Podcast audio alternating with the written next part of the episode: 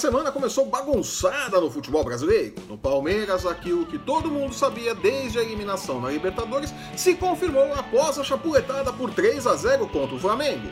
Felipão não comanda mais o clube do Parque Antártica. E dizem os rumores que Mano Menezes será anunciado nesta terça-feira.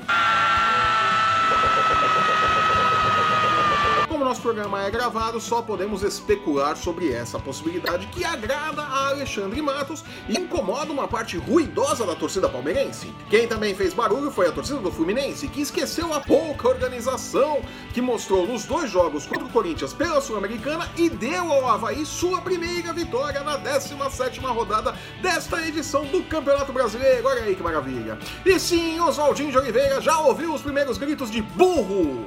Já tem gente com saudades de Fernando Diniz nas Laranjeiras. E com a bola rolando, a quarta-feira terminará revelando os finalistas da Copa do Brasil. O Grêmio, após vitória por 2 a 0 na ida, visita o Atlético Paranaense na Arena da Baixada, podendo até mesmo perder por 1 a 0 para se garantir na decisão. A situação do Internacional é um pouco menos favorável, mas jogando em casa, o Colorado precisa de um empate contra o Cruzeiro para confirmar o Grenal na decisão. E nós temos as dicas para os dois jogos. É, temos sim. Você sabe que temos. Eu sou Flávio Soares e estas são as minhas caneladas para o ganhador.com.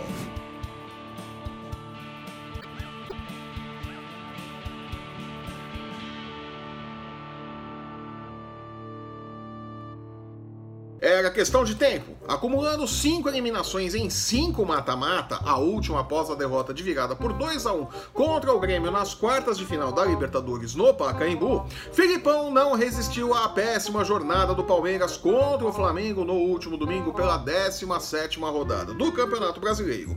A derrota por 3 a 0 com a equipe jogando um futebol apático e desorganizado decretou a demissão do treinador na última segunda-feira. Eu acho que voltou a turma do amendoim, mas nova. Claro que Filipão não é o único culpado pelos maus resultados do Verdão pós-Copa América, mas é inegável que, sob o seu comando, o time não tinha imaginação e muito menos variações táticas. É uma vergonha. Mas a queda do treinador não deve significar muitas mudanças no estilo do Palmeiras. Pelo menos não se a informação divulgada pelo blog Juca Kfouri na noite de segunda-feira se confirmar. Diz o jornalista que Mano Menezes, que já trabalhou com o diretor de futebol Alexandre Matos no Cruzeiro, será o novo técnico do Palmeiras. Mais do que a identificação do treinador com o rival Corinthians, fato que já produziu os primeiros fora mano antes mesmo do anúncio do treinador. Não pode. Sua chegada não muda o estilo do time. Mano, sejamos honestos, é um Filipão mais novo e menos engraçado. Adora uma retranca e uma goleada por 1 a 0. Por outro lado, a contratação, se confirmada, vai de encontro a uma queixa comum na crônica esportiva. Os clubes demitem treinadores e jogam por terra todo o trabalho anterior em um eterno reinício, ao invés de manter uma linha de trabalho, como faz, por exemplo, o Corinthians desde que foi comandado pela primeira vez por Mano Menezes. Parabéns, você é muito bom. As próximas horas confirmarão, se é que já não confirmaram, a chegada do treinador e o campo mostrará se foi uma boa ideia ou não.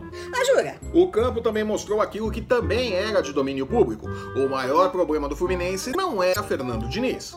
O time que parecia ter encontrado o caminho da organização defensiva após a chegada de Oswaldo de Oliveira nos dois jogos disputados contra o Corinthians pela Sul-Americana, fez água contra o Havaí jogando em casa. Você assistiu o jogo? Perdendo um caminhão de gols e sem nenhuma organização, o time deu aos catarinenses sua primeira vitória no Brasileirão 2019, em pênalti cometido por Caio e convertido por João Paulo aos 41 minutos do segundo tempo, que é pra não dar pra reagir mesmo.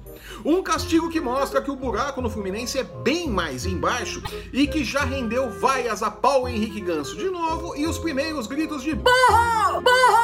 para Oswaldo de Oliveira por parte da insatisfeita torcida que antes pediu a demissão de Fernando Diniz, que, como foi dito mais de uma vez, fazia malabarismo com o elenco do Fluminense, que tem tudo para seguir lutando contra um novo rebaixamento, assim como o Havaí que segue na lanterna do Campeonato Brasileiro.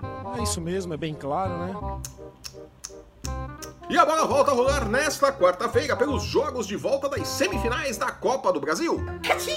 Catim! O Grêmio, que poupou os titulares no final de semana, visita o Atlético Paranaense com uma vantagem de 2 a 0 construída em Porto Alegre.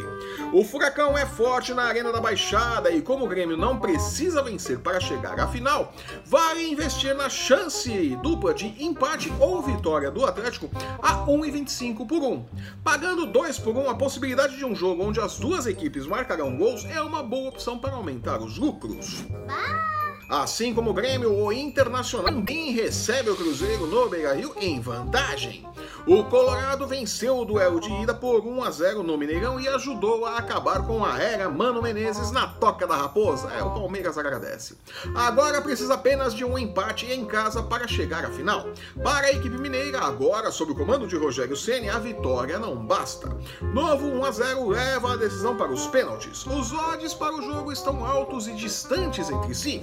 Vitória do Internacional paga 2 por 1 e o triunfo do Cruzeiro fecha em 3,95 por um quase o dobro, com o empate pagando 3,15. Por conta disso, é melhor investir em um placar final com mais de dois gols a 1,95 como forma de tentar minimizar os riscos para este jogo. E depois não diz que eu não respeito o seu dinheiro, tá? E com esse palpite batuta, eu fico por aqui. Eu sou Flávio Soares e estas foram as minhas caneladas para o ganhador.com. It's not unusual to be mad with anyone. Se você está assistindo esse programa pelo YouTube, aproveite para compartilhar o vídeo no grupo da família no WhatsApp. É, sua tia vai gostar, confia em mim. Ah, jura? Aproveite também para deixar o seu curtir, seu comentário, assinar e compartilhar nosso canal para não perder um lance do seu esporte favorito e nem as nossas. Dicas de apostas! Você já sabia que isso vinha, né? Lembrando que o MMA, o UFC Basquete e a NFL também têm espaço nos canais do Ganhador e no ganhador.com. Tá esperando o quê? Acesse, confira e depois divulgue a novidade para o universo. Siga-nos também em nossas redes sensuais. Os links para você encontrar o Ganhador no Facebook, no Instagram e no Twitter estão no post que acompanha este vídeo. Eu volto na próxima sexta-feira comentando os jogos da 18ª rodada do Campeonato Brasileiro. Até lá! Tchau.